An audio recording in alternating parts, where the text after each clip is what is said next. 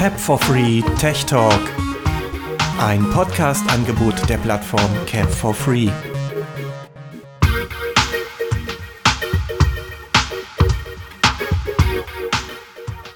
Herzlich willkommen zum Tech Talk, diesmal mit einer Kubus-Episode zum Thema Smart Home.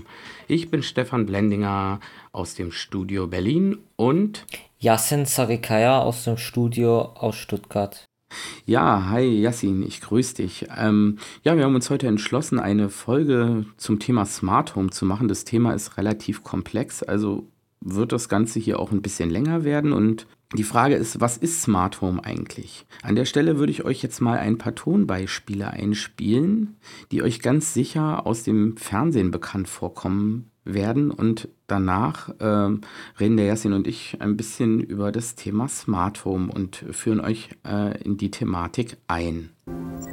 Herein! Ja, bitte. Computerlicht. Wie wär's mal mit einer anderen Musikcomputer? Etwas Lateinamerikanisches. Nein, ich meinte eine Musik zum äh, Entspannen, zum Beispiel äh, spanische Gitarre. Perfekt. Hey, wie ist denn das Wetter auf Riesa? Riesa ist klimakontrolliert, um Touristen optimalen Komfort zu bieten. Na, fabelhaft. Und wann werden wir dort eintreffen? Die Ankunft auf Riesa ist für 9.32 Uhr vorgesehen. Noch drei Stunden. Kit, such den Weg nach Marbury. Sagten Sie Marbury? Richtig verstanden, Marbury. Und gib mir alle Daten dieser kleinen Stadt. Sofort, Michael. Nach meinen Angaben ist Marbury eine ruhige, friedliche Rentnergemeinde. Computer, die Umgebungstemperatur um 2 Grad Celsius erhöhen und die relative Luftfeuchtigkeit um 10 Prozent. Computer, die Umweltregulierung zurückstellen auf Standard. So, das waren sie, die Tonbeispiele. Und das führt uns dann natürlich irgendwie auch zum Thema Smart Home. Man hat ja in den Tonbeispielen jetzt schon die altbekannte Stimme von Kit gehört, dem Auto von Knight Rider oder den Computer aus Star Trek. Und Smart Home heißt ja Hausautomatisierung beziehungsweise ja Automatisierung von Abläufen im Haushalt. Und die Frage ist, wie weit ist denn das Ganze jetzt noch von Star Trek und auch von Knight Rider entfernt? Irgendwie werden die ganzen Dinge ja immer intelligenter. Es gibt zum Beispiel solche Sachen wie zum Beispiel Siri und Yassin, du Genau. hast doch da zum Beispiel auch die Alexa. Mm, Das ist ja auch so eine Smart Home Geschichte, oder? Genau, eigentlich zur Steuerung von Smart Home und ein stationärer Assistent, was man vom iPhone oder von, von Android-Geräten kennt. In die Richtung geht das. Ja, aber stellt sich die Frage, was kann man denn heutzutage mit Smart Home so alles machen? Was ist denn da so möglich? Also ich denke mal, das einfachste war ja, was schon smart war, sind die Schaltuhren, die man auch schon von früher kennt. Und ja, eigentlich kann man dort ansetzen und sagen, dass diese Geräte weiter ausgebaut wurden und vernetzt wurden. Ich denke mal, das Smarte an diesen ganzen Geräten ist auch die Kommunikation untereinander. Ja, und irgendwie macht das das Ganze dann doch ein Stück weit intelligenter. Natürlich reicht Vernetzung an dieser Stelle nicht aus. Es muss natürlich auch ein bisschen mit Regeln gefüttert werden. Was soll wann, wie, wo passieren und so weiter und so fort. Und um da wirklich einen sinnvollen Einstieg zu finden, äh, gerade in die Thematik, ist halt eben mal ganz interessant, was wir so beide zum Beispiel im Einsatz haben. Ja, es gibt da viele Lösungen, vielfältige Lösungen. Wir kommen hier so ein bisschen vom Einfachen ins Komplizierte. Es gibt da wirklich ganz einfache Sachen, aber eben halt auch wirklich Dinge, wo man ein bisschen Know-how braucht, um das Ganze dann auch auf die Beine zu stellen. Jasmin, was ist denn bei dir zu Hause so im Einsatz? Also ich habe die Philips Hue-Lampen im Einsatz. Dann von der Telekom das Magenta Smart Home mit Heizkörperthermostaten und Fenster-Türkontakte. Bewegungsmelder. Ja, das ist mal so, was bei mir im Einsatz ist. Und seit neuestem hat sich die Alexa auch hierher ja, eingefunden. Und mit ihr bin ich gerade am Experimentieren und versuche die ganzen Sachen äh, ja, zu steuern und zu verbinden. Ja, du hast mich da auch so ein bisschen angetriggert. Ich habe jetzt mittlerweile auch hier die Hü-Lampen bei mir im Haushalt und ähm, ich hatte immer das Problem, dass ich irgendwie Licht zwar noch wahrnehmen kann, aber es dann doch immer vergesse auszumachen, beziehungsweise andere vergessen es auszumachen. Und für mich bietet Smart Home eben halt auch die Möglichkeit, dass sich das Zeug auch irgendwie an irgendeiner Stelle dann mal automatisch abschaltet. Ja, ich habe da zum Beispiel auch die Hühlampen und zum Beispiel von Osram solche Lightify Plugs. Ja, das sind solche Steckdosen, die eben halt smart sind, die sich dann per Funk ein- und ausschalten lassen. Nur ist ja dieses Hü-System auch sehr, ich will mal sagen, ausbaufähig. Bloß das Problem fängt meistens da an und deswegen sollte man wahrscheinlich auch Smart Homes sehr gut planen, weil es da auch mit den Kompatibilität so ein bisschen Schwierigkeiten gibt. An dieser Stelle möchten wir euch auch nochmal auf unsere Kapitelmarken aufmerksam machen, denn es geht hier in der Folge um sehr, sehr viele Themen und wer da so Interesse an ganz bestimmten Themen hat und aufgrund der Länge des Podcasts gern mal ein bisschen hin und her springen will, kann das über unsere Kapitelmarken dann so machen. Ja, also um mal beim Beispiel Hü zu bleiben, was kann man denn damit so alles machen? Also, was macht die Sache denn denn da so richtig smart bei dir im Haushalt? Also im ersten die Bewegungsmelder. Ich finde das sehr genial, dass ich einstellen kann. Zum Beispiel bei mir ist ein Bewegungsmelder im Flur und das geht an. Ja, logisch natürlich, wenn jemand kommt, aber schaltet sich dann auch bei mir zum Beispiel nach zwei Minuten einfach aus. Wenn ich nach Hause komme, brauche ich nicht erst einen Lichtschalter suchen sondern das geht einfach an, sobald ich die Tür reinkomme. Was auch noch sehr praktisch ist, als Nachtlicht im Flur. Wenn man ja nicht immer eins in der Steckdose stecken haben will, das kennt man noch von diese kleinen, die einfach in die Steckdose gesteckt werden. Ja, das hat halt den Vorteil bei den Philips Hue-Lampen, man kann quasi einstellen, in welcher Lichtstärke das Nachtlicht angehen soll, wie lange und eben das automatische wieder deaktivieren des Lichts. Man kann auch die Farbe einstellen, oder? Also die Dinger sind auch farbig. Genau. Und geht es auch so irgendwie mehrere Farben? Also ich bei mir kann zum Beispiel hier einstellen, dass ich, weiß ich, die eine Lampe soll die Farbe haben, die andere Lampe soll die Farbe haben und also Szene nennt man das. Das ist irgendwie eine ganz klasse Sache. Mhm. Philips nannte das auch mal Lichtrezepte. Das fand ich sehr interessant. Und so kann man ja richtig ein Einschlaf- und Aufwachlicht äh, realisieren. Und ja, da gibt es sogar Studien, dass eben das Licht dann auf, auf, die, auf die Menschen so eine Einwirkung hat und das Einschlafen oder Aufwachen eben erleichtert. Ja, nur hast du ja jetzt auch zum Beispiel von der Telekom noch was, aber warum zwei Sachen? Ich meine, ähm, reicht nicht Hü? Ja, von der Telekom habe ich das eigentlich nicht wegen Hü geholt, sondern bei der Telekom war eigentlich äh, die Heizkörperthermostate mein, mein eigentlicher Anwendungsbereich. Ähm, und mit diesen Fenster- und Türkontakten. Der Nebeneffekt war halt, dass Philips Hue in das Telekom-System eingebunden werden kann und dadurch werden diese Lampen noch smarter im Prinzip.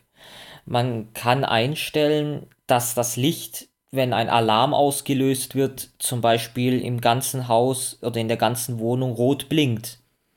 Und das kann man dann sozusagen in sein Alarmsystem, was Philips selber nicht anbietet, aber die Telekom kann man das einbinden. Und so gibt es auch die Möglichkeit mit dem Bewegungsmelder zum Beispiel. Ich hatte erst einen von der Telekom und dann konnte ich sagen, den Telekom-Bewegungsmelder im Flur möchte ich mit den Philips Hue-Lampen verbinden und habe dadurch erst die, dieses Nachtlicht und die Bewegung im Flur realisiert, bis ich dann die Philips Bewegungsmelder gekauft habe. Aber du hast dann zwei Bridges, einmal Hü und einmal die Telekom, ne? Genau. Weil ja, also ich sehe da irgendwie so ein bisschen das Problem. Einerseits habe ich Philips, andererseits habe ich dann aber noch die Telekom und ähm, so wie du das eben sagtest, spricht sozusagen Hü mit dem mit der Telekom. Ja, und äh, genau. die Telekom spricht auch mit Hü oder funktioniert das nur in eine Richtung? Äh, das geht in beide Richtungen. Ja, und ähm, ich kann dann zum Beispiel auch sagen, mach die Heizung wärmer, wenn ich jetzt mit Siri unterwegs bin. Ja, das geht nicht ganz. Also mit Siri kann man leider das nicht steuern von der Telekom, da die Telekom kein HomeKit anbietet. Dazu ist ja nachher noch ein Kapitel. Und das ist halt das Problem. Jeder fährt so sein, sein System. Es gibt zwar einheitliche Protokolle, aber das reicht noch nicht aus, dass zum Beispiel die Telekom äh, Bridge das ähm, kann. Sie kann trotzdem nur mit den Philips-Lampen kommunizieren, wenn die Basis von Philips Hue auch noch da ist. Zwar sehe ich die Lampen direkt in der Telekom-App, kann die einzeln über die App ansprechen, aber ich brauche noch diese Basis von, von Philips. Und das ist halt so ein bisschen das Problem. Am Ende hat man zum Beispiel Schalter von Logitech und äh, was weiß ich, da gibt es so viele. Und dann kann man sagen, oder die Logitech Harmony Fernbedienung. Damit kann ich dann zum Beispiel meine Telekom-Heizung steuern, das Licht und die Fernseher und den Fernseher, aber ich brauche dann drei Bridges. Und das ist halt das Problem. Es gibt immer mehr Stationen, die dann im Haus sein müssen. Also das heißt, man muss eben halt auch wirklich zusehen, dass man vorher gut plant. Was will ich smart haben? Was, worauf kann ich verzichten? Genau.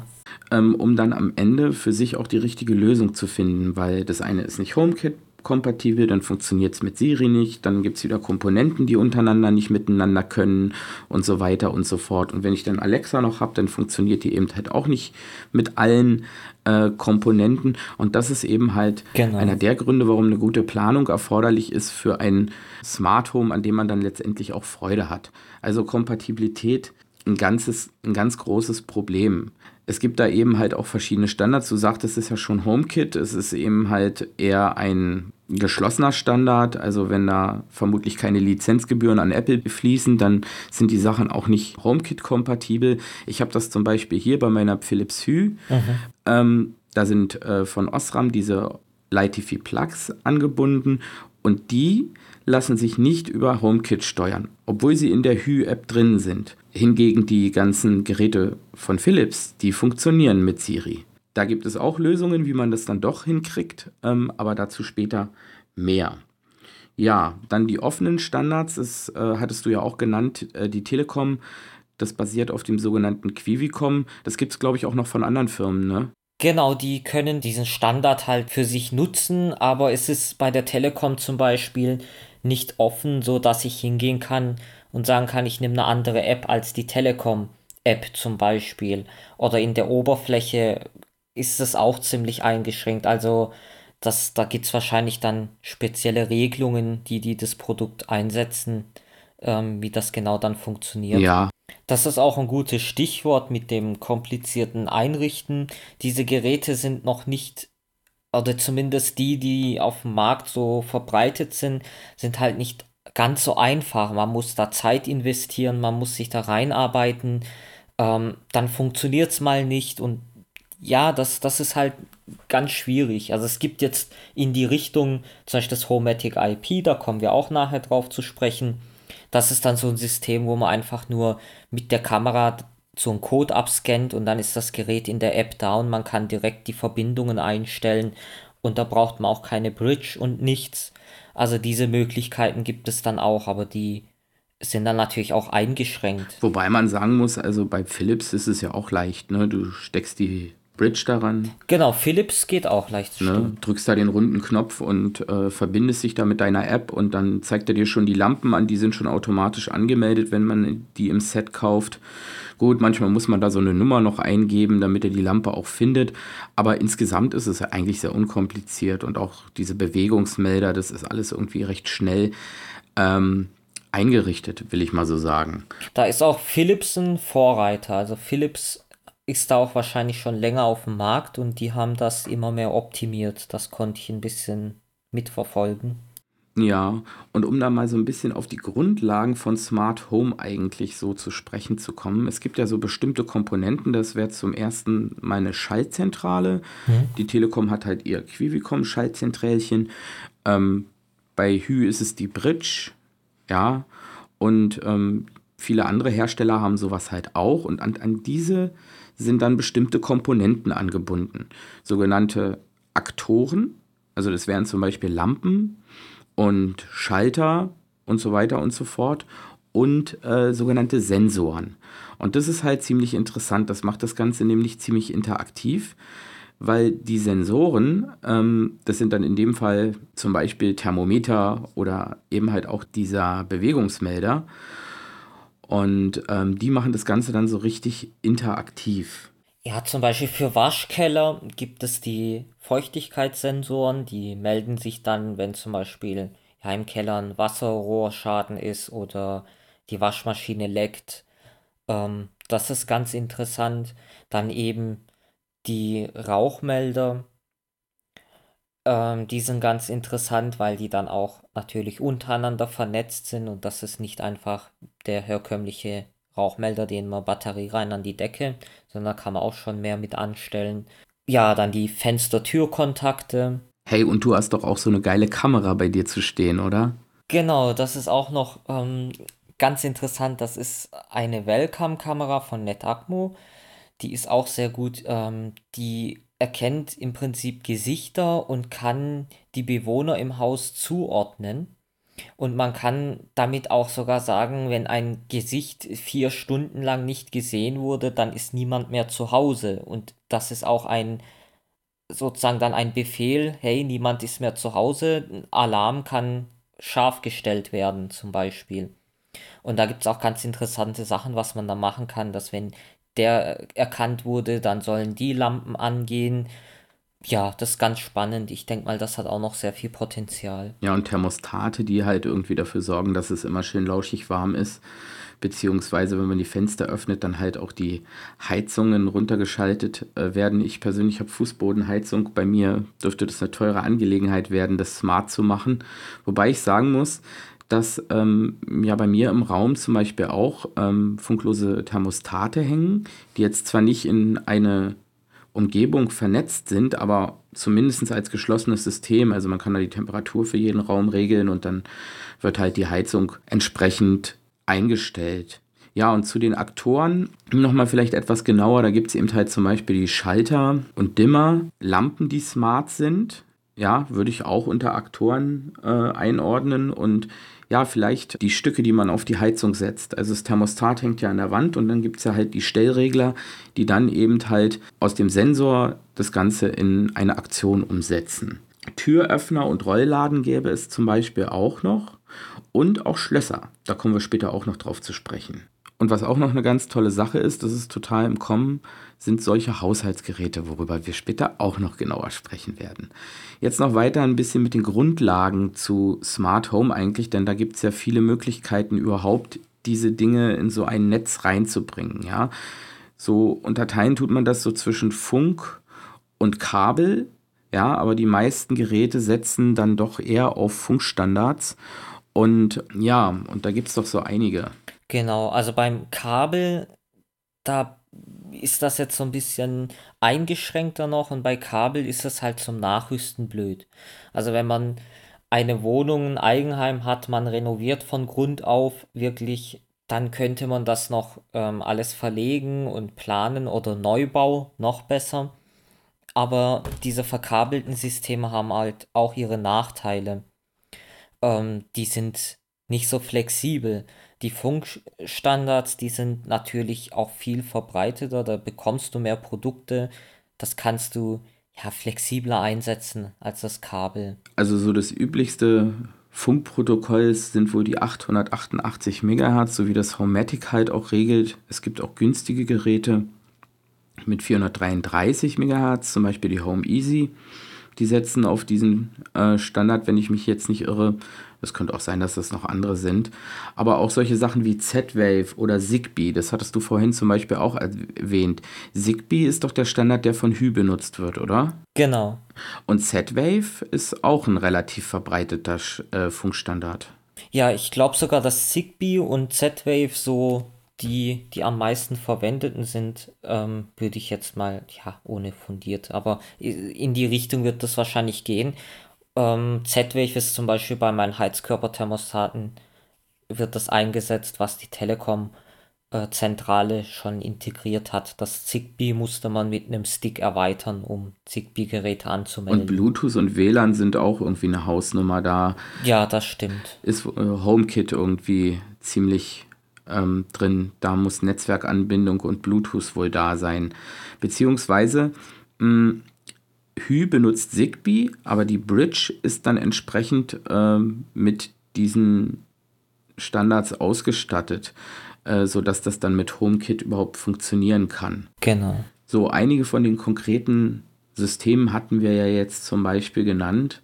Das wäre zum Beispiel Philips Hue, aber eben halt auch das IQ3 von Homematic. Das wird auch sehr häufig eingesetzt. Es ist auch eine sehr professionelle Variante, finde ich. Da gibt es ja auch entsprechende Einbauschalter und auch die Mhm. Zentrale von Homematic, die ja auch so nicht schlecht sein soll. Und Homematic hat zum einen auch den Vorteil, dass es doch auch ein recht offener Standard ist und äh, das durchaus auch noch über andere Hersteller genutzt werden kann, wie zum Beispiel über Quivicon. Genau.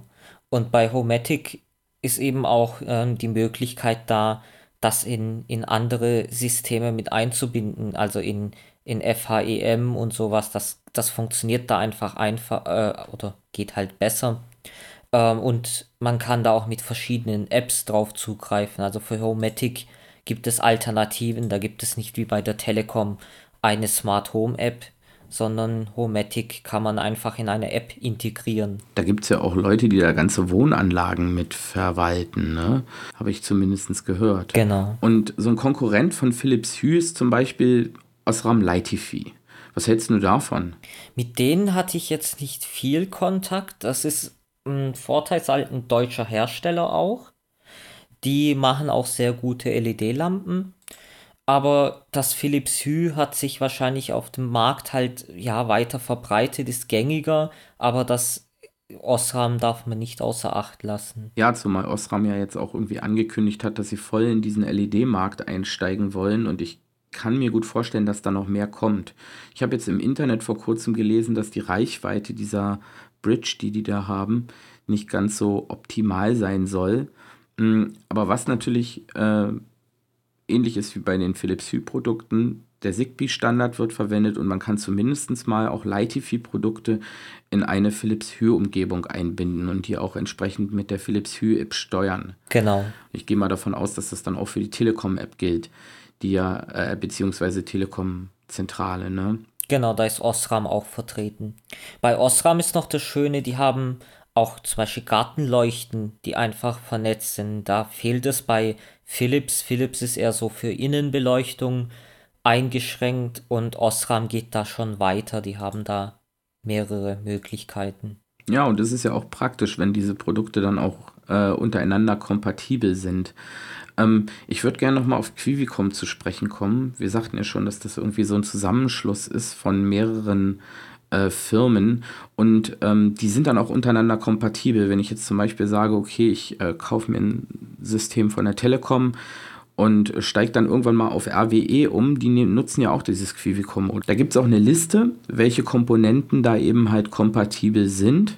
Der einzige Nachteil eben halt bei diesen äh, Sachen wie Telekom und RWE sind, das sind monatliche Kosten. Ich glaube aber, die Quivicom-Basis gibt es auch ungebrandet zu kaufen, ähm, ohne dass man da monatliche Kosten hat. Genau. Die Telekom macht das halt, um den, den externen Zugriff bereitzustellen. Das funktioniert dann über Telekom-Server und dementsprechend auch die, die Sicherheit und die Verschlüsselung und alles, was dafür notwendig ist.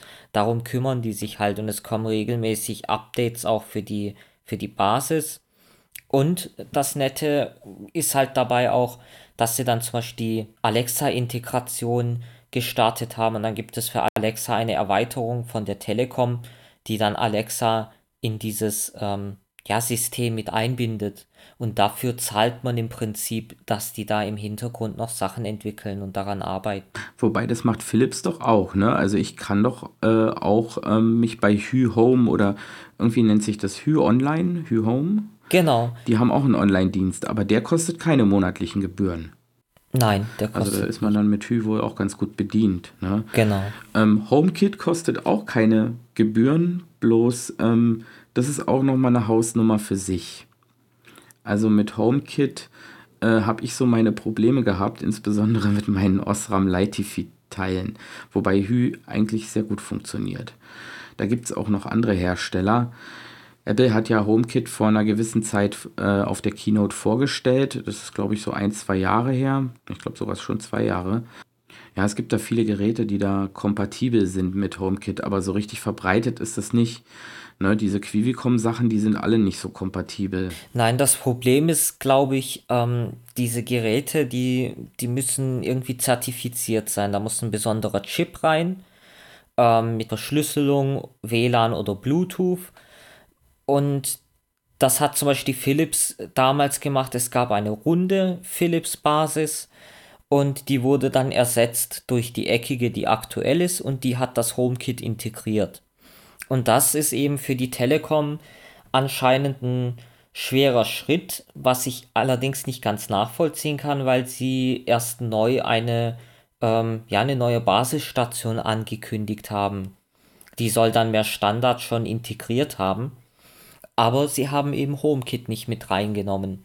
Das wird wahrscheinlich auch kostentechnische Gründe haben und dass sie da ihr eigenes Ding machen wollen und ja, das ist halt ein bisschen schwierig und nicht so nachvollziehbar. Es könnte vielleicht auch ein lizenzrechtliches Problem sein, ne? Ja. Weil ich meine, an Quivicom kann man ja wirklich extrem viele Geräte und Hersteller auch ankoppeln. Und ich glaube zumindest, dass Apple erwartet, dass auch wenn das über eine Bridge gesteuert wird, dass dann äh, trotzdem die Geräte, die angebunden werden, dann auch HomeKit zertifiziert sind. Also jedenfalls lässt das so ein bisschen tief blicken, dass zum Beispiel die Osram Lightify Plugdosen von mir, obwohl sie tadellos funktionieren in der Hue-Umgebung, äh, letztendlich aber nicht mit HomeKit ansteuerbar sind. Hier scheint es auch, kommt mir zumindest so rüber, als würden die bei Herstellern auch Ausnahmen machen. Also zum Beispiel Philips, da hatte ich die Lampen schon äh, vor dem HomeKit und das war sozusagen die Lampen der zweiten Generation. Die aktuellen vor bis ein paar Wochen waren die Generation 3 und jetzt ist ja sogar noch eine neue rausgekommen. Auf jeden Fall funktionieren bei mir die zweite und dritte Generation Lampen trotzdem mit HomeKit.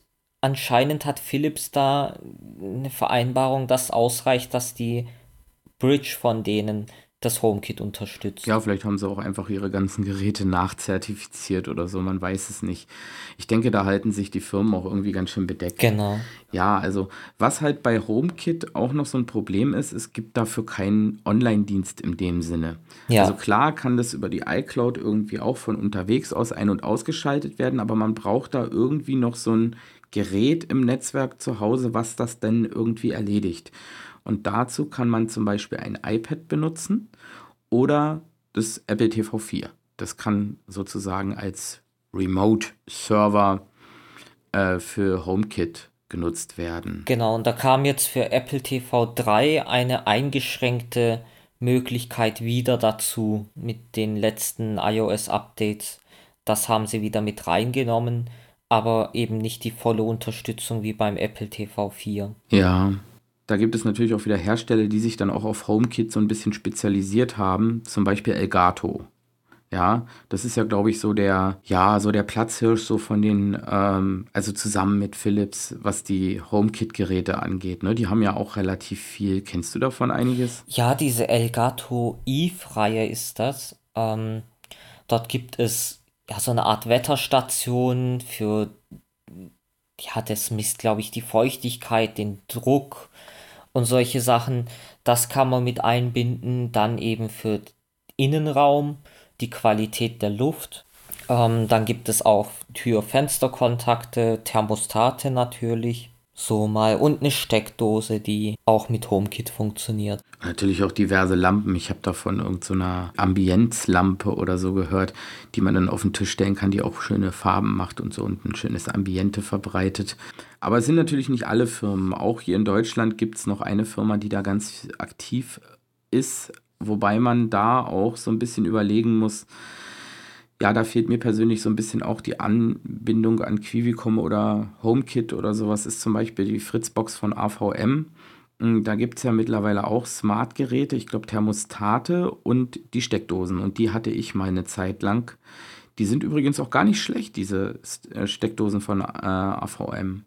Allerdings ähm, muss ich dazu auch sagen, dass die Oberfläche von der Fritzbox auch wieder sehr schlecht zu bedienen ist, seitdem die da auf diese neue Version gegangen sind. Und deswegen habe ich das auch außer Betrieb genommen. Mhm. Ja. Was auch noch ein interessanter Hersteller ist, ist Metapmo. Die bieten auch ganz tolle Sachen an, also so auch außerhalb dieser ganzen Beleuchtungsgeschichte. Die bieten auch solche Sachen an wie so Thermometer und Wetterstationen und solche Sachen. Und die Kamera, die du hast, die ist von Metapmo, ne? Genau. Und Heizkörperthermostate haben die auch. Und dann hattest du mir noch von einer Firma erzählt, die auch HomeKit-kompatibel ist, wo du jetzt gesagt hast, da gefallen dir diese Heizkörperthermostate so gut. Was waren das? Das war von Tado. Die sind ähm, da ziemlich gut mit drin mittlerweile. Ähm, die bieten auch Klimaanlagen, Anbindung an, an HomeKit im Prinzip, äh, haben angefangen wohl mit äh, Heizkessel, dass man die anbinden kann. Also so die Boiler in dem Bereich haben sie angefangen und wohl jetzt auch die ganzen Fußbodenheizungen. Das wäre was für mich. und mehrere Kreis Heizkreisläufe, genau. Aber das ist halt sehr teuer. Also wenn drauf steht HomeKit kompatibel, ich kann mal ein Beispiel geben. Die Thermostate, die ich, die Heizkörperthermostate, die ich von der Telekom bekomme, die sind von EQ3 Homatic. Die kosten um die 35 bis 39 Euro. Und die HomeKit-Thermostate, die kosten direkt mal 69, 79, 99 Euro. Und da merkt man halt den Preisunterschied deutlich. Ja, und da sieht man auch wieder, wie wichtig doch Planung bei diesen ganzen Smart Home Geschichten ist. Gut, einiges kann man natürlich im Nachhinein noch so ein bisschen ausbügeln, beziehungsweise von Anfang an auch mit einplanen. Und da kommen wir jetzt so ein bisschen zu diesen wirklich offenen Systemen, wie zum Beispiel die Homebridge. Also die Homebridge ist wirklich echt klasse. Ja, das stimmt. Da hast du aber schon Erfahrungen gemacht und kannst uns ja mehr erzählen. Ja, stimmt. Ich habe halt, wie gesagt, diese Osram Lightify Plugs und hatte Probleme, dass die über HomeKit ansteuerbar sind. Und das macht halt die Homebridge. Die kann eben halt Geräte, die sonst nicht HomeKit-kompatibel sind und nicht zertifiziert sind, dann doch HomeKit-kompatibel machen. Das kann man auf einem Raspberry Pi installieren, auf seinem Computer oder eben halt auch auf einer Synology Disk Station. Ähm, da ist aber nur wichtig, es sollte möglichst keine Play sein, weil da muss man die dann halt direkt installieren. Das ist immer ein bisschen problematisch. Am besten man macht das auf der Synology im Docker-Container. Das Problem hattest du, ne, mit deiner Disk Station. Du hast doch die, ähm, die Play, ne? Genau, die 216 Play, die habe ich. Die war ja eigentlich für den Durchschnittsverbraucher ganz gut, wurde angeworben, war bei der Synology äh, sehr beliebt. Jedoch eben um diese Aufgaben zu machen, eignet sie sich nicht. Die fällt so ein bisschen aus der Reihe, was den Prozessor und die Ausstattung angeht. Und da fängt dann das Problem an bei Homebridge. Ähm, das ist sehr umständlich und das über das Docker, wie du das gemacht hast, das ist anscheinend die, die beste Methode, um an Homebridge zu kommen. Ja, dann, was macht Homebridge? Homebridge kann beispielsweise die Osram Lightify anbinden an HomeKit, aber es gibt eben halt so unsagbar viele Leute, die für dieses Ding irgendwelche Plugins geschrieben haben. Da gibt es ein Fritzbox-Plugin, ein Plugin für weiß ich nicht was, also die haben fast 120 Plugins und können eben halt äh, Geräte wirklich verschiedenster Hersteller und Bridges halt direkt in HomeKit integrieren. Das ist nicht ganz einfach unbedingt das zu installieren, aber wie gesagt, wenn man das dann erst einmal hingekriegt hat, es läuft, dann läuft es auch zuverlässig und gut. Und ähm, deswegen ist es durchaus auch zu empfehlen. Und man sollte halt irgendwie darauf achten, wenn man das Ganze ein bisschen preis günstig gestalten will oder eben halt wirklich äh, Komponenten von einem bestimmten Hersteller haben will, dann sollte man solche Sachen wie die Homebridge halt so ein bisschen mit einplanen. Allerdings ist das dann doch schon was für fortgeschrittene Leute. Und ja, das gleiche gilt äh, für das zweite offene Smart Home System, FHEM.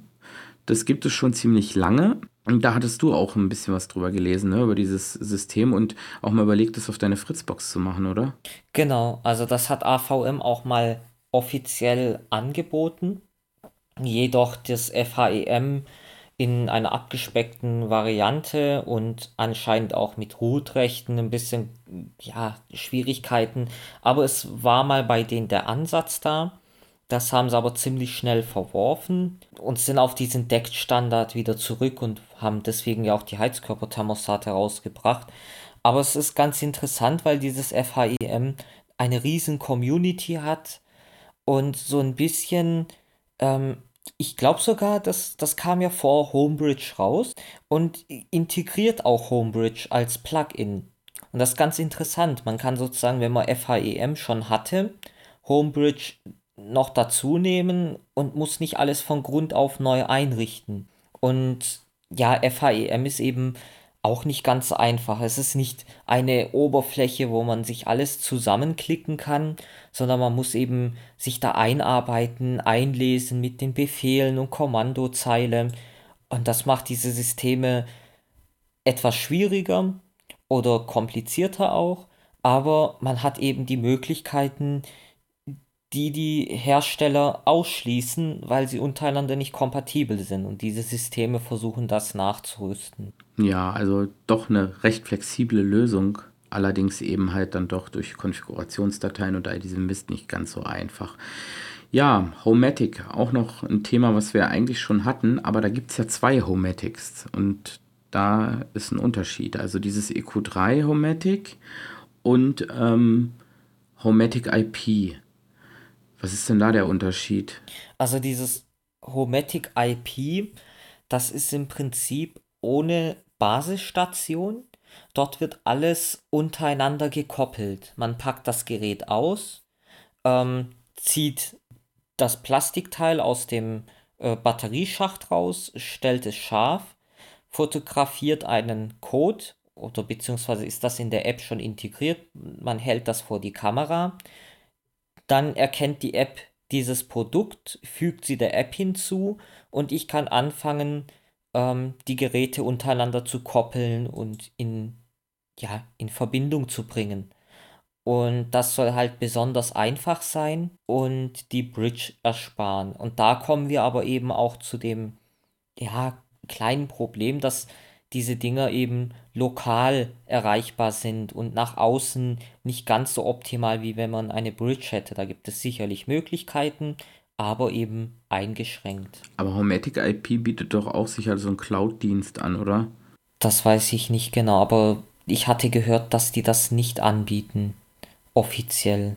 Ja, also es klingt so ein bisschen, dass das Ganze zwar einfach zu bedienen ist, aber irgendwie ein bisschen eingeschränkt.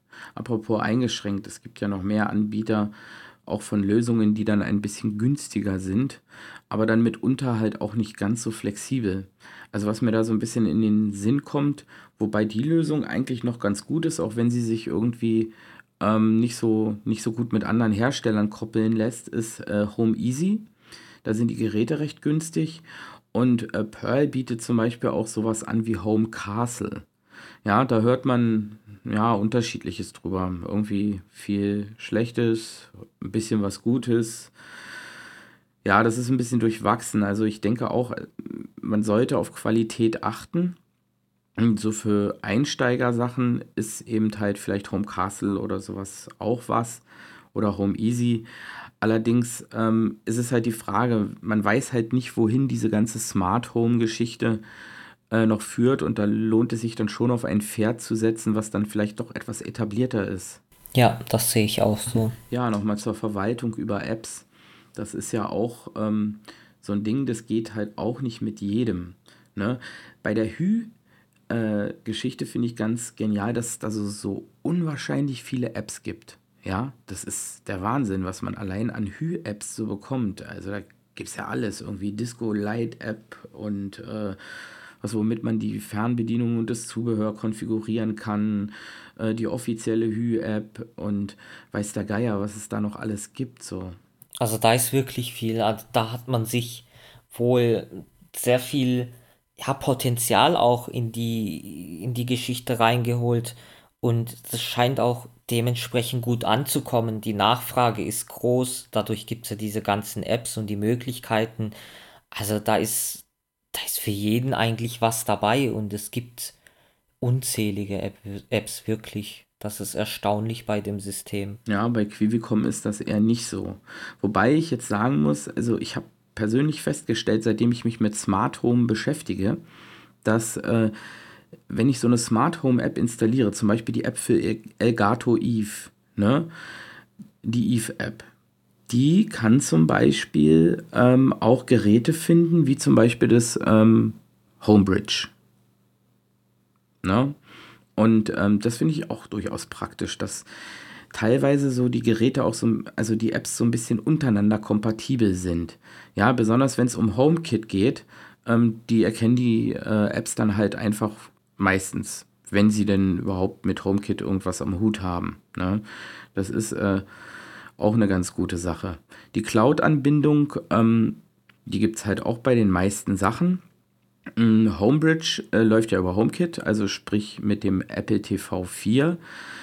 Bei FHEM gibt es diese Möglichkeit auch. Da muss man dann entsprechende Ports freigeben und kann dann äh, auch auf äh, seinen FHEM-Server mm, zugreifen.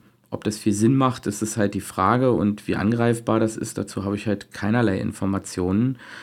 Aber man braucht eben halt dann nicht für solche Cloud-Dienste bezahlen. Ich sehe da auch noch ein andere oder eine andere Möglichkeit wäre eben über VPN. Selbst wenn diese Sachen nur lokal zur Verfügung stehen und man möchte es auch nur lokal halten, äh, könnte man noch zur Not über VPN sich mit der Fritzbox verbinden und hätte dann eben den Zugriff, als wäre man im Netzwerk. Das denke ich auch ganz interessant. Ja, das wäre natürlich auch eine geniale Lösung, ne? Und was für uns natürlich alle total cool ist, dass ähm, dadurch, dass das irgendwie auf solche Plattformen wie PC, iPhone, Android und alles eben halt ein Stück weit für uns auch barrierefrei wird. Das ist ja auch ein sehr äh, wichtiges Thema. Ne? Und da äh, muss ich ganz ehrlich sagen, da vermisse ich bei der Philips Hue App noch so ein bisschen die Barrierefreiheit, weil äh, die ist mit VoiceOver zwar im Großen und Ganzen zu bedienen, ich kann bloß die Lampen nicht ein- und ausschalten. Ja, das war früher besser. Die Philips Hue App, die aktuelle, die gibt es erst seit ein paar Monaten. Die alte war da ja barrierefreier, die hat besser funktioniert. Ähm, ich glaube, die Hersteller stehen da immer so ein bisschen da drin so, ja, wie sieht's anschaulicher aus, wie ist es für einen Sehenden intuitiver, aber dann verlieren sie manchmal aus dem Auge, wie macht das einer mit Screenreader und Vergrößerung. Ja, aber der Vorteil ist eben halt, dass es so viele verschiedene Apps halt gibt und da ist dann auch auf jeden Fall was barrierefrei ist dabei. Und das ist eben halt der Vorteil, den wir bei dieser ganzen Geschichte eben halt haben ähm, dass, dass dadurch eben halt Haushaltsgeräte ähm, eben halt auch barrierefreier werden können. Also Haushaltsgeräte in unserem Fall, was wir bereits besprochen haben, die Lampen. Aber es gibt ja auch Haushaltsgeräte, siehst du, da, da bin ich schon direkt auf dem Thema. ja, das stimmt. Das ist für uns wirklich sehr, sehr interessant. Also Waschmaschinen, Spülmaschinen, ähm, da gibt es so viele. Irgendwie steigt jeder dort mit ein. Und das ist ganz interessant. Also ein paar Hersteller zu nennen, Bosch, Siemens, Miele, die sind da so die, die ähm, ziemlich viel investieren, aber eben in die teureren Geräte. Das gibt es in der Unterklasse noch nicht so breit ist es da noch nicht aufgestellt. Naja, es ist irgendwo auch klar. Also ich habe jetzt auch von einer äh, Kaffeemaschine von Seiko gehört, die auch äh, smart sein soll. Oder ein Wasserkocher, äh, wo dann einer irgendwie zwei Stunden damit beschäftigt war, das Ding zum Laufen zu kriegen, nur für eine Tasse Wasser. ja, also das ist so eine Sache. so kann es auch laufen.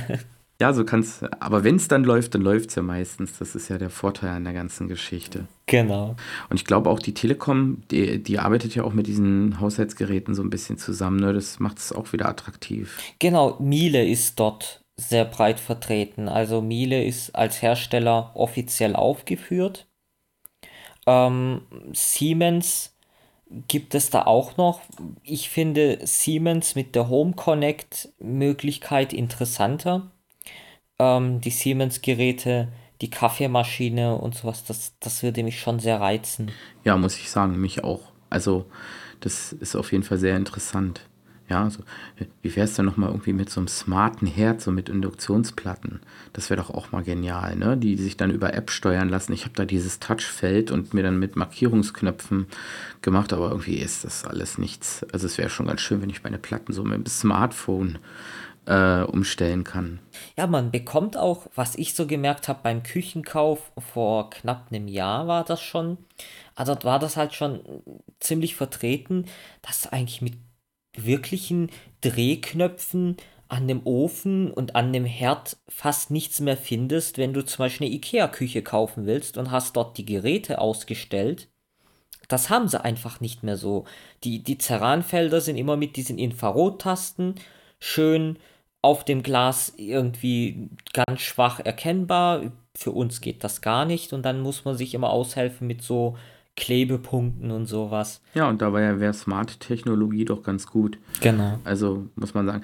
Ich, ich muss ähm, persönlich auch sagen, ich bin ja auch so äh, ein Mensch, der ich bin nicht nur Smart Home, ich bin auch Smart Body ähm, weil ich habe mir vor einem Jahr, äh, und da mag man mich für dekadent halten, ähm, beheizbare Socken geholt, ja, weil ich äh, immer ganz schwer durch den Winter komme und auch ein bisschen mit Schmerzen zu kämpfen habe und da sind diese Socken eine Wohltat, ähm, die gibt es von der Firma Lens, die haben so Bluetooth-Akkus, ja, da kannst du dann mit dem iPhone halt einstellen, ähm, wie, wie warm die werden sollen. Ne? Da gibt es noch so eine Weste dafür oder eben halt auch Handschuhe, eine Mütze gibt es, glaube ich, nicht.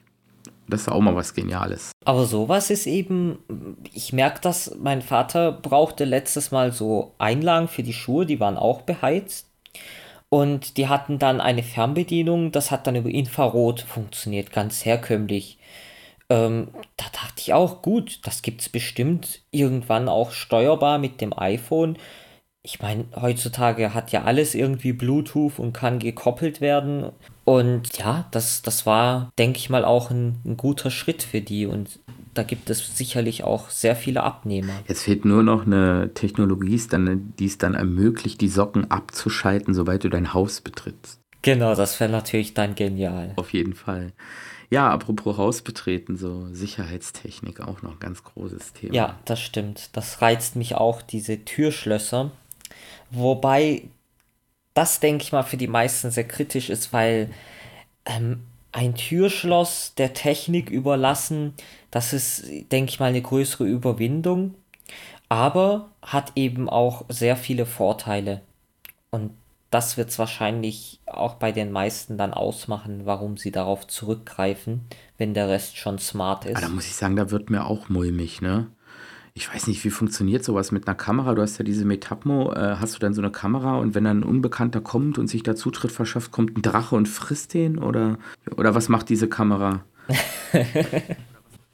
also die Kamera macht eigentlich keinen Zutritt, die ist nur, wenn jemand dann mit dem Schlüssel oder ohne Schlüssel ins Haus reinkam, wird halt erkannt, ist das ein Bekannter man kann einstellen, wenn jemand in der Wohnung bereits anwesend ist, von den bekannten Gesichtern, dann schlägt das Ding nicht Alarm, dann, dann könnte es sein, dass ich die Tür geöffnet habe und es ist Besuch. Aber wenn ich zum Beispiel sage, jetzt ist niemand mehr zu Hause, dann zeichnet diese Kamera auf, man bekommt eine Push-Mitteilung und kann sozusagen direkt in den Livestream gehen und kann da auch nachschauen. Ach so, also dann doch auch Sicherheitstechnik. Ich meine, ich habe ja hier auch sowas, äh, eine Sicherheitstechnik zu Hause. So mein Hund, äh, wenn dann hier so ein Einbrecher kommt, der bringt den dann äh, zu meinem Smart-Kühlschrank. nee, nee, kleiner Scherz, mein Kühlschrank ist noch nicht smart und ich brauche auch so ein Ding mit Kameras nicht. Aber auf jeden Fall, äh, der ist nicht so effektiv, was das Bewachen vom Haus angeht. Aber da ist so eine Kamera ja auch so eine stille Methode, ne? Die, die dann halt irgendwie einem das dann so hinstreamt und dann kann man gucken, ah, ist das irgendjemand Unbekanntes, kann man vielleicht doch in die Polizei rufen oder sowas. Also, aber es gibt auch Alarmanlagen ne, mit diesen Türkontakten. Genau, und der Telekom zum Beispiel, dort gibt es dann die Möglichkeit, auch eben Kameras einzubinden. Dann erkennt zum Beispiel der Türkontakt, hey, die Tür wurde geöffnet, kommt direkt ein Kamera-Live-Bild, dann kann man schauen, ist das jemand Bekanntes oder doch unbekannt. Dann könnte man erst einen stillen Alarm, man könnte die Feuermelder zum Beispiel auslösen, die haben auch separate Sirenen und könnte so versuchen, den Räuber zu beeindrucken und in die Flucht zu schlagen, wenn das funktioniert. Ah ja, das heißt also, wenn jemand dann mein smartes Schloss, was ich noch nicht habe, dann hackt, dann äh, habe ich dann doch noch eine Chance, irgendwie glimpflich davon zu kommen ähm, mit so einer Kamera. Ähm, aber wie funktioniert es eigentlich mit den Schlössern? Ich meine, halte ich da eine Chipkarte ran oder ähm, weiß ich nicht, lege ich einen Fingerabdruck drauf oder sage ich das Siri? Da gibt es verschiedene Ansätze. Also das mit den Karten gibt es schon. Ähm, ganz normal, die funktionieren dann über Funk, Zutrittskarten. Dann gibt es die Möglichkeit, eben über Sprache das zu machen, über HomeKit. Da kann man dann Siri sagen, Siri schließt die Wohnungstür auf. Ähm, dann gibt es eben die Möglichkeit über Bluetooth, dass wenn ein Telefon in die Nähe kommt, dessen Bluetooth oder das Telefon eben Zugangsrechte hat, dann wird die Tür aufgeschlossen. Man kann diese Zugangsrechte jemandem zuschicken und sagen, der Schlüssel ist nur einmal gültig, nur eine Stunde, halbe Stunde. Man kann so auch dem Handwerker, das ist immer ein sehr beliebtes Beispiel, steht der Handwerker vor der Tür, ruft durch, sagt, hallo, ich bin hier, mach mal kurz auf und ich kann vom Büro aus die Haustür für ihn öffnen. Ähm, aber es gibt eben dort dann die Nachteile wieder, das ist halt ein Sicherheitsrisiko, weil ja, könnte gehackt werden, je nachdem welches Schloss wie verschlüsselt ist. Und was die Versicherungen dazu sagen, müsste man natürlich noch klären. Aber ja, wenn man da dann ins Detail geht, ist das halt wie mit dem Auto. Ich vergleiche das immer beim Auto sehr gerne mit der Tür, mit dem Schloss. Dort wäre das zum Beispiel auch möglich, dass jemand mit entsprechender Technik dasteht und kann die Signale vom Schlüssel abfangen und kann dann das Auto öffnen. Da war neulich ein Beitrag über dieses Keyless öffnen und schließen der Türen und dem Starten. Da kommuniziert zum Beispiel der Schlüssel ähm, mit dem Auto die ganze Zeit das Auto fragt immer, wo bist du, wo bist du? Der Schlüssel, ich bin hier, ich bin hier, bis sie dann sich gefunden haben. Und das ist eben auch ein Risiko und wird zuhauf eingebaut und angeboten. Und so ist es mit den Schlössern, mit den Smarten dann auch. Das muss man halt für sich dann überlegen. Ja, sowas gibt es auch bei Computern, ne? so eine kleinen Beacons und wenn man dann weggeht, dann geht der Computer aus oder wird gesperrt und man kommt da nicht rein und wenn man dann wieder in die Nähe seines Computers kommt, dann entsperrt er sich wieder von Geisterhand.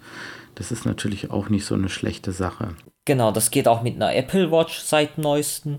Da kann man sich zum Beispiel am Mac, wenn er im Ruhezustand oder im Energiesparmodus, je nachdem, wenn er gesperrt war, kann man sich anmelden, indem man mit der Apple Watch an den Rechner rankommt und dann wird er entsperrt. Aber da kann ich auch mein Smart Home mitsteuern, ne, mit der Apple Watch. Genau, das geht auch. Das ist auch ganz interessant, da man das Ding sowieso immer am Handgelenk hat, ähm, ist das nochmal ein Schritt äh, weniger, als wenn ich das Telefon rauskram, entsperre, eine App öffne, äh, die Uhr, die habe ich halt schon dabei und kann direkt Arm heben, tippen, das ist auch ganz interessant. Ich merke schon, diese Smartphone-Geschichte hat Suchtfaktor, ja. Also ich muss ja auch sagen, meine Synology, ich, ich bin ja auch so begeistert. Die hat ja auch, wir hatten ja gerade über die Kamera gesprochen, diese Surveillance Station oder Surveillance Station, ähm, die ja auch, äh, wo man Überwachungskameras mitmachen kann. Ich weiß nicht, ob sie auch Gesichtserkennung hat, aber also die Metapmo hat das. Ja. Äh, hat die Synology auch, ja?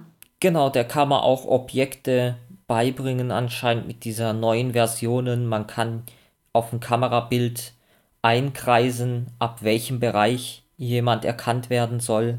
Wenn zum Beispiel vom Gartentor die andere Seite mit erfasst wird, kann ich sagen, nein, erst auf der Seite, wo mein Grundstück ist vom Gartentor, ab dort soll er Alarm schlagen, wenn dort jemand gesichtet wird. Das ist auch ganz interessant, die sind da auch gut dabei. Aber es ist doch schon irgendwie was anderes als diese Metapmo, ne? Weil Metapmo lässt sich ja im Gegensatz zur Violence Station auch richtig in Smart Home integrieren, sodass du zum Beispiel, wenn du reinkommst, andere Lichter angehen, als wenn beispielsweise irgendwie ähm, Mitbewohner oder Frau oder Kind oder was auch immer, wer auch immer in die Wohnung kommt. Genau, den Vorteil bietet eben die Kamera von NetAcmo. Ähm, da kommt jetzt auch noch die wurde neu gelauncht, ich glaube vor einem Monat, die Außenkamera dazu und die erkennt dann wiederum auch Objekte draußen, die kann erkennen, ob das ein Auto ist. Ich glaube, die arbeiten momentan daran, dass die Nummernschilder zugeordnet werden und das eröffnet dann auch nochmal ganz andere Möglichkeiten, wenn ich mir vorstelle, ich fahre mit meinem Auto vor und das Ding erkennt anhand dem Nummernschild, hey, das ist jetzt der, äh, der will in die Garage X und macht die schon auf, gibt das Befehl dazu. Also da kann man mit, mit Spielen und Automatisieren, das schlägt das Smart Home Herz schon höher. Ja, ich muss sagen, also mich steckt das total an. Also diese ganze Hü-Geschichte, die hat mich irgendwie unwahrscheinlich fasziniert, muss ich sagen. Auch diese ganze Sache mit der Sprachsteuerung. Obwohl ich ganz ehrlich sagen muss, manchmal stehe ich da vor meinem Smartphone und dann schreie ich Siri an, Siri, du Ver ja, und die will es nicht verstehen, ja. Es ist, äh, andererseits ähm, klappen bei Siri solche Sachen wie ähm, äh, Flur an, Flur aus, Flur auf 50 Prozent, also so ganz einfache Kommandos. Ähm, da sind die Sprachassistenten auch irgendwie schon ein bisschen unterschiedlich. Ne? Hm, du hast ja jetzt diese Alexa von Amazon und ähm, die funktioniert ja ein bisschen anders, aber die hat eine unheimlich angenehme Stimme. Willst du mal was einspielen? Lass, lass mal hören, was kann die denn so? Ja, das können wir gern mal machen. Alexa, wie ist das Wetter morgen? Morgen ist es in Ostfildern regnerisch mit einer voraussichtlichen Höchsttemperatur von 10 Grad und einer Tiefstemperatur von 7 Grad. Boah, klingt geil. Genau. Also da finde ich auch die Assistenten, die unterscheiden sich so ein bisschen an, an der Stimme auf jeden Fall. Man erkennt sie wieder. Ähm, Siri hat eine eigene Stimme, das Alexa jetzt auch, das, wobei mir momentan Alexa am meisten gefällt. Ich kenne das Google Now oder das Google Assistant, Siri, aber momentan gefällt mir so Alexa von der Stimmfarbe und der Aussprache am allermeisten. Und man muss es auch Amazon lassen, dass es jetzt auf Deutsch funktioniert, ist noch nicht lange. Und dafür funktioniert schon sehr gut. Also die sind da momentan im Aufbau noch. Das erklärt auch, warum diese Geräte erst so ja, verknappt werden und in kleinen Stückzahlen mit Bewerbungen und Auslosen und sowas einladungstechnisch, dass man dann erst einen bekommt, dass es so rum funktioniert, hm, hat halt eben auch damit zu tun, weil das Gerät noch zu viele ähm, Probleme hat und sie wollen wahrscheinlich in der Zeit, wo es immer mehr Leute jetzt langsam testen, noch schnell verbessern, bevor die breite Masse sich auf das Gerät stürzt. Und das ist eben die Erfahrung, die ich auch gemacht habe. Ähm, Alexa hat halt schon noch massive Probleme an manchen Stellen. Ähm, man muss den Wortlaut ziemlich genau treffen. Es wirkt so ein bisschen wie, ähm, ja, die Anfangszeiten von Sprachsteuerung. Das, ich erinnere mich noch an die Nokia-Geräte, wo ich Sprachwahl hatte. Und da war das auch so, da war das Kommando schon fest vorgelegt und man musste das wirklich so wiedergeben und so sprechen. Und so ist momentan Alexa auch ein bisschen. Aber ähm, ich denke mal, Amazon hatte genug Zeit, sich die Konkurrenz anzuschauen.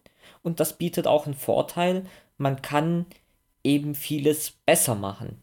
Und darauf bin ich so gespannt. Ich vermute, dass Alexa ein größeres Potenzial hat, weil es eben als Assistent für zu Hause gedacht ist. Damit kann man nicht noch telefonieren, Internetseiten aufrufen, E-Mails verschicken und Apps runterladen, im Prinzip wie Facebook und sonst irgendwas, sondern es ist dafür gedacht, es gibt auch Erweiterungen, aber die Erweiterungen sind dafür gedacht, dass es eben wirklich Assistenzaufgaben sind, wenn man das so wahrhaben möchte. Aber es sind ja auch zwei Geräte, ne? Genau, es ist im Prinzip auch ein Bluetooth-Lautsprecher, der auch sehr gut funktioniert und eben der Assistent, der integriert ist. Ja, das ist genial. Also mir gefällt Alexa sehr gut.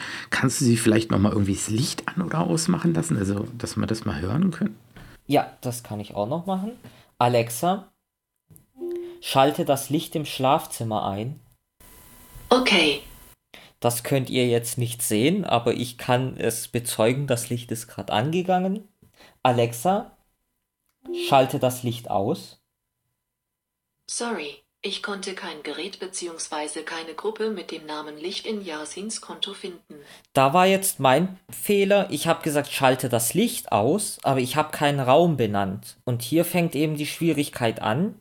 Sie hätte zum Beispiel sagen können, sie macht einfach alle Philips Lampen aus. weil nur die sind gekoppelt. Aber das hat sie jetzt auch nicht gemacht. Das wäre eigentlich auch nicht das, was ich wollte. Aber es wäre etwas, was sie verstanden hätte und das Licht ausgemacht hätte. Das wäre etwas, was sie verstehen würde und eben dann einfach alle Lampen ausmacht. Und so habe ich jetzt das Problem, hm, blöd, sie hat es nicht verstanden. Siri hätte das jetzt gemacht. Das versteht Siri.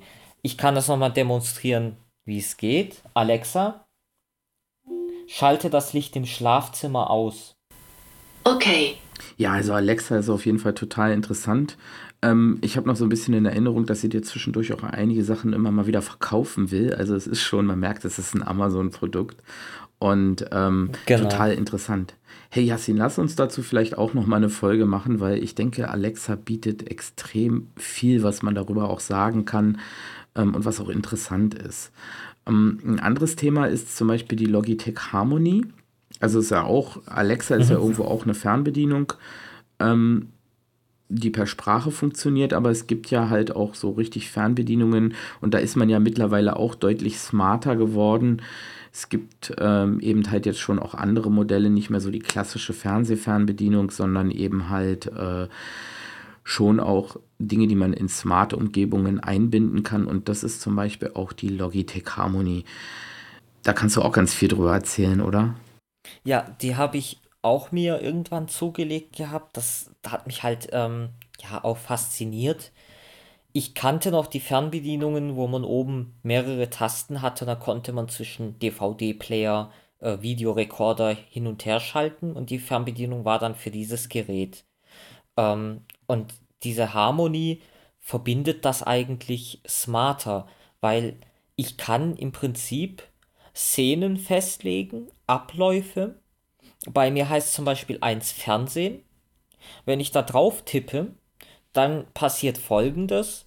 Mein Wohnzimmerlicht wird gedimmt, der Fernseher geht an, meine, mein Receiver von meinem Kabelanbieter geht an und mein Favoritsender wird auch noch eingestellt. Sei es zum Beispiel bei Platz Nummer 43, dann tippt die Harmony-Fernbedienung die 43 noch ein und stellt sozusagen den Favoritsender noch ein.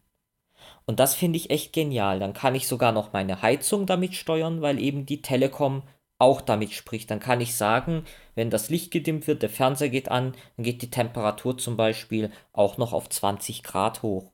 Und die Jalousien könnte man auch steuern, wenn die Jalousien auch angebunden werden über Smart Home. Also das klingt ja auch interessant. Also da scheint es echt eine Menge zu geben. Ja, und wie gesagt, wir hatten es vorhin angesprochen, es gibt eben halt zu jedem Bereich irgendwas. Und im Gartenbereich gibt es natürlich auch was. Ja, das hattest du äh, gesagt. Und alles kann ich auch mit dieser Fernbedienung steuern. Also das ist schon genial. Also unsere Welt entwickelt sich wirklich immer mehr zu äh, Star Trek, Knight Rider und was es da sonst noch so an Science Fiction gibt. Nicht? Genau, das, das nimmt immer mehr Formen an. Ja, und gerade so im Gartenbereich ist es ja auch interessant. Ne? Also zum Beispiel Bewässerungssysteme. Du hast mir was vom smarten Blumentopf erzählt. Das finde ich auch geil.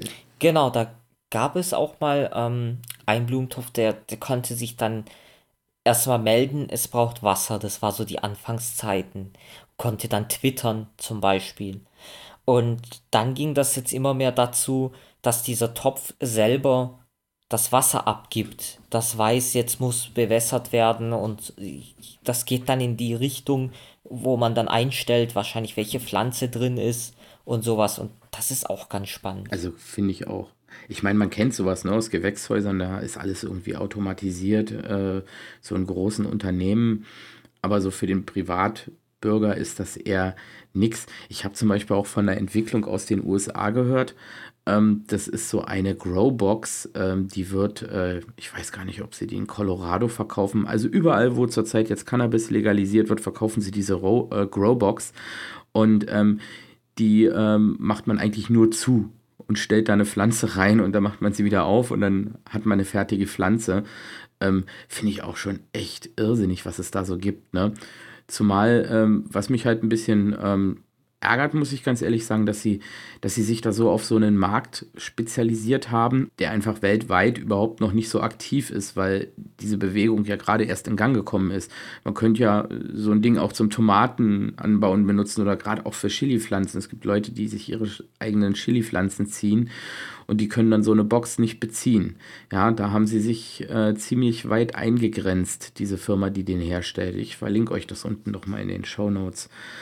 Und nochmal zurück zu den ganzen Sachen, wie man jetzt beispielsweise eben halt noch für ein bisschen mehr Kompatibilität sorgen kann und was es da an Geräten gibt, wo man eben halt dieses FHIM und die Homebridge halt drauf bekommt. Und das sind zum Beispiel A, der Raspberry Pi, die Synology Disk Station und die Fritzbox. Der Heimrechner wäre auch noch eine Möglichkeit. Allerdings ist das nicht so sinnvoll, weil der müsste dann ja die ganze Zeit an sein, um das zu machen. Da lohnt sich so ein Einplatinencomputer eher. Viele haben Probleme mit der Installation unter Synology, ja, besonders wenn man keinen Docker hat. Mit Docker geht es relativ gut, aber es hat mich auch einen ganzen Tag gekostet. Und ja, wer so ein bisschen fit ist mit einem Raspberry Pi, der kann sich das eben halt darauf installieren. Aber die Fritzbox, und das sagtest du auch, das fällt mir jetzt dabei noch ein, wo, wir, wo ich gerade bei dem Thema so bin, ähm, die haben das abgeschafft, das geht nicht mehr. Oder gibt es da immer noch ein offizielles Image? Oder ein inoffizielles? Oder irgendwas? Inoffiziell geht das anscheinend noch.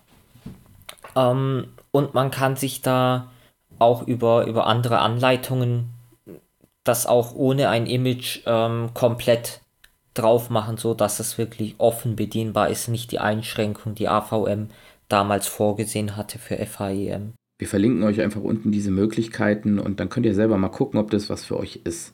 Ähm, was man auf jeden Fall machen muss, ist dann, wenn die Homebridge installiert ist, man muss sie mit HomeKit koppeln. Und bei Synology ist es halt so, da sieht man dann in den Protokollen entsprechend diesen Code. Den kann man aber auch in die Konfigurationsdatei schreiben und dann braucht man da gar nicht reingehen in das Protokoll. Das geht auch beim Raspberry Pi. Und dann gibt man einfach den Code von Hand ein und dann klappt das auch. So, noch ein interessanter Dienst, womit du dich auch zurzeit beschäftigst, ist ja IFTTT. Äh, IFTTT, genau.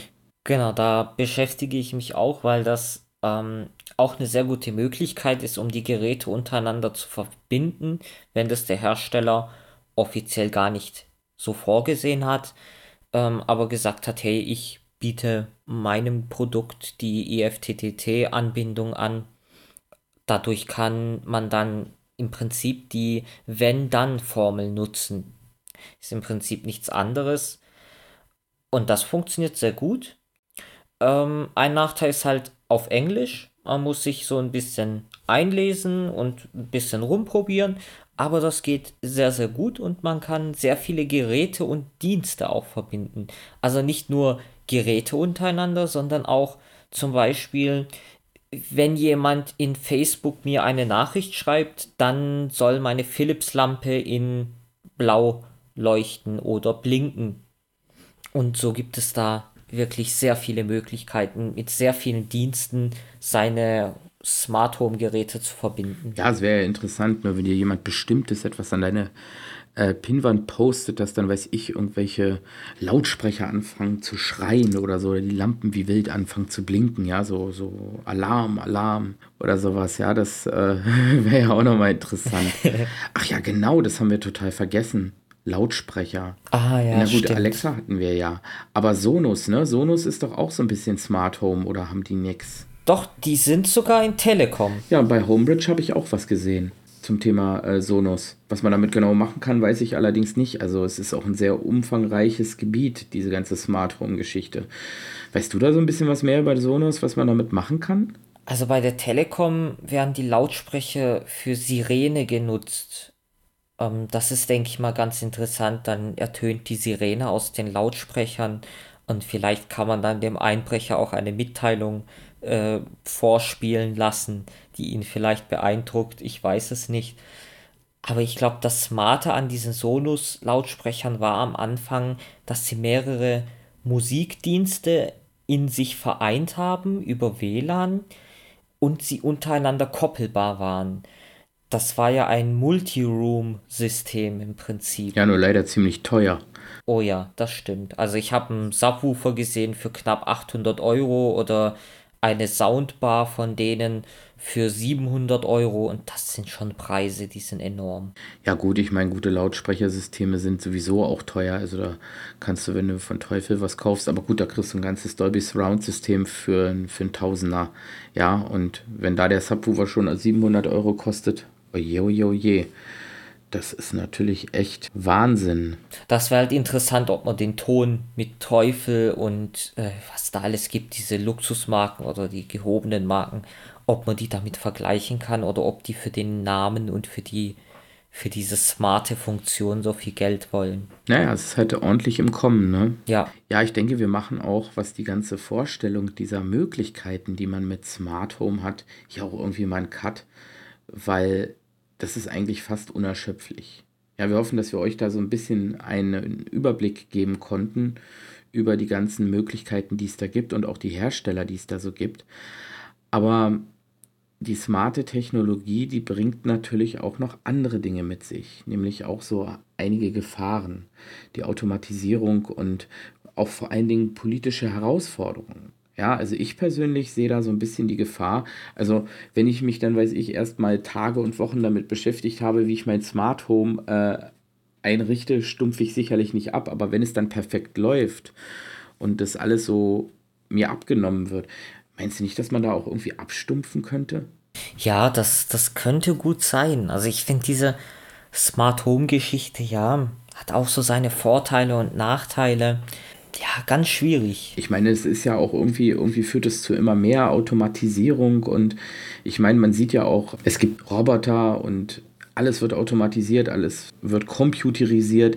Da fallen ja auch über kurz oder lang Arbeitsplätze weg. Ja, ich meine, das hat ja auch irgendwo so Punkte, die mich irgendwie in gewisserlei Hinsicht besorgen. Ja, das, das sehe ich auch so, dass dieses ganze Automatisieren eben da Probleme mit sich bringt, wobei ich auch immer denke, hey, das muss auch jemand entwickeln, da, da muss jemand dran arbeiten, das muss gepflegt werden, da müssen Lücken gestopft werden, Sicherheitslücken und das ist dann auch wiederum ein, ein Thema für sich, was Sicherheit angeht ja, das, das birgt halt etwas äh, Risiken. Das, das stimmt. Das muss man sich bewusst sein, wenn man sich die Geräte anschafft. Ja, wenn ich mir jetzt überlege, okay, durch die Automatisierung fallen halt Tausende, Zehntausende, Hunderttausende von Arbeitsplätzen weg. Wie will man das letztendlich finanzieren? Also ich meine, die Politik muss doch dann da auch irgendwie gucken, wie sie dann auf den Arbeitsmarkt, der sich ja dann auch irgendwie verändert, äh, reagiert.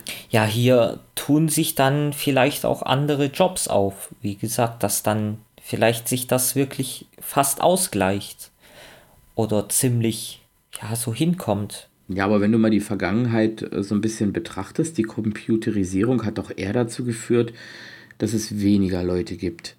Ähm, und wie gesagt, man hört ja auch in den Nachrichten immer, dass äh, wirklich ganze Berufszweige ausgestorben sind oder eben halt auch bedroht sind von dieser Computerisierung, Roboterisierung, eben halt einfach wegzufallen. Und das sind eben halt auch ähm, Berufszweige, wo man eben halt dachte, die fallen halt nicht weg.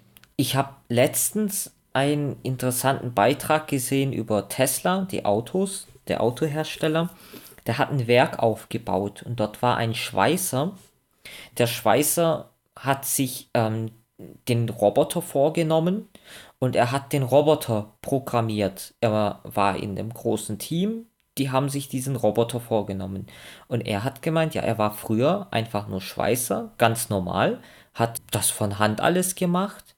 Und jetzt ist er sein Aufgabengebiet, diese Geräte zu programmieren, sie zu überwachen und die Arbeit sich anzusehen und diese Geräte weiterzuentwickeln das fand ich sehr interessant, weil sich da dann für mich wieder der Kreislauf so ein bisschen geschlossen hat, wo ich dachte, hm, er hat am Anfang das gemacht, jetzt äh, betreut er das so rum und manchmal kriegen sogar die Leute dadurch mehr Geld und haben körperlich vielleicht nicht mehr ganz so eine harte Arbeit. Ja, aber andererseits äh, schweißen an so einem Auto vielleicht zehn Leute Ja. Genau. Und ähm, das macht jetzt ein Roboter und einer, der ihn programmiert. Das heißt, neun Arbeitsplätze sind weg und einer wird besser bezahlt. Also das ist natürlich auch so ein Ding, ne?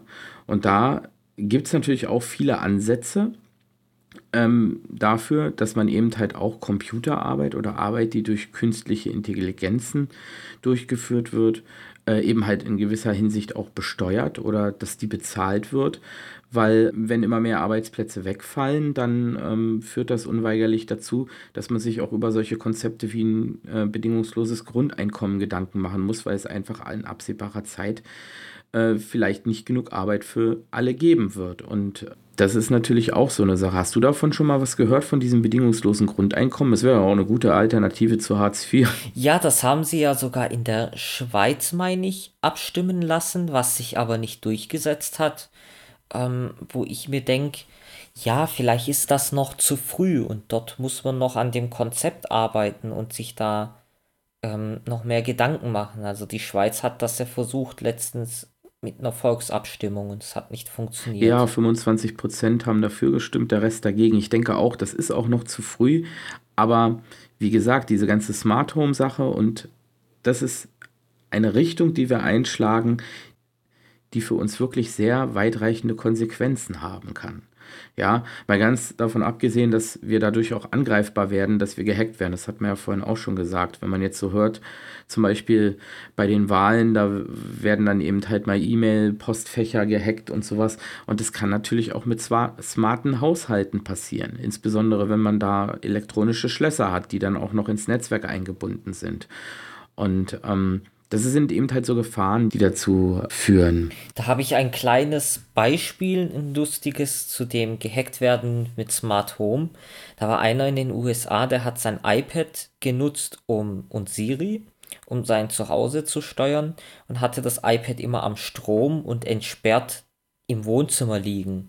Der Nachbar hat das mitbekommen und hat das gehört und dann ist er hingegangen und hat an der Haustür wohl gerufen, hey Siri, ähm, schließe die Wohnungstür auf. Und das hat wohl oje, oje. funktioniert. Und Siri hat ihm die Tür aufgemacht. Ja, das ist natürlich nicht so toll. Aber da ist wiederum der Anwender, der muss sich mit sowas auseinandersetzen. Apple sagt, wenn das Gerät gesperrt ist, kann man die Tür mit Siri nicht öffnen. Er ist aber hingegangen aus Bequemlichkeit, hat gesagt, ich lasse das iPad entsperrt liegen, damit ich alles mit dem machen kann. Mhm. Und hier kommt eben wieder die Sicherheit mit der Information und der Aufklärung und so ein bisschen zusammen. Und das ist halt, ja, man muss sich bei den Systemen auch informieren und einarbeiten. Ja, und was meinst du, was passieren muss, damit das alles mit dieser Smart Home Geschichte auf dem Markt sich noch weiter durchsetzt? Das ist ja irgendwie schon ein Wirrwarr. So viele Standards, so viele Geräte, so viele Firmen. Nichts ist irgendwie immer hundertprozentig miteinander kompatibel. Also irgendwas, da muss doch irgendwas passieren, dass der Markt einfach noch noch besser wird und das Smart Home einfach sich noch besser durchsetzen kann. Ja, meine Idee ist, was zum Beispiel Apple und Amazon jetzt eigentlich angehen, gar nicht so schlecht. Bei Apple scheitert es eben an der Zertifizierung und an, dem, an den Lizenzen und dass es dann so teuer ist und aufwendig. Und Alexa geht dann ganz interessanten Weg. Sie sagt ein, oder Amazon sagt da, hey, wir haben hier die Einheit, die das steuern kann. Ihr könnt für Alexa Erweiterungen schreiben und diese Erweiterungen binden eure Geräte ein. Und Alexa übernimmt eigentlich, dass sie die zentralen oder die ganzen Bridges miteinander verbindet. Und das ist ein, guter Ansatz, aber eben es scheitert bei den Herstellern oft, dass sie sagen, nein, das will ich nicht oder dann ist die Bridge noch erforderlich, dann hat man da irgendwann wahrscheinlich im Flur so 4, 5, 6 Bridges anhängen und dann noch eine Fritzbox dazu und das ist, das machen viele nicht. Das, das ist für die meisten dann zu umständlich.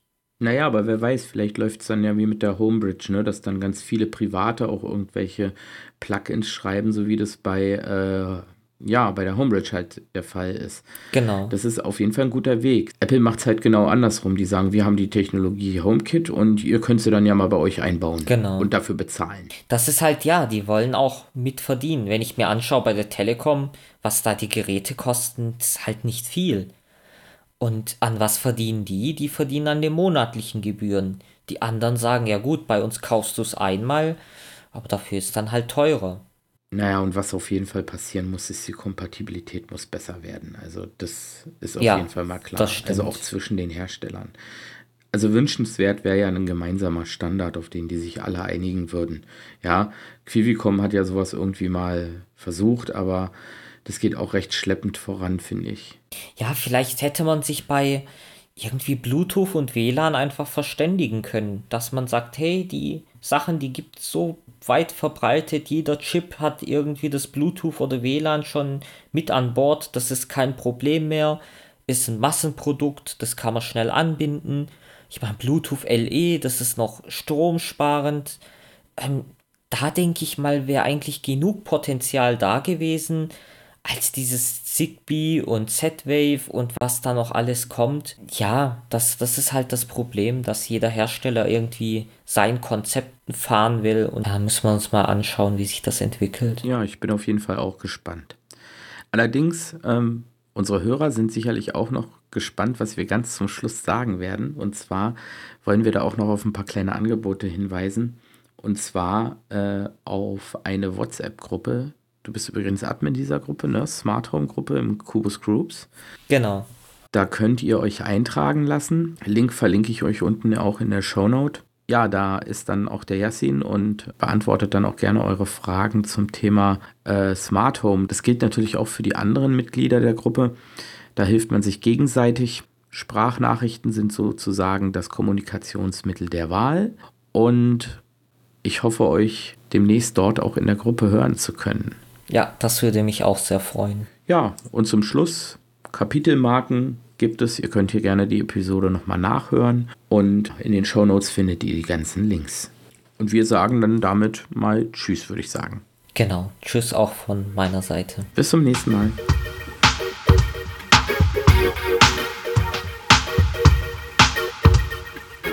Der Cap for Free Tech Talk ist ein kostenloses und nicht kommerzielles Podcast-Angebot der Plattform Cap for Free. Für weitere Informationen besuche uns im Internet unter http://capforfree.kubus.de. Neben weiteren Podcasts findest du dort auch unsere zahlreichen Facebook- und WhatsApp-Gruppen.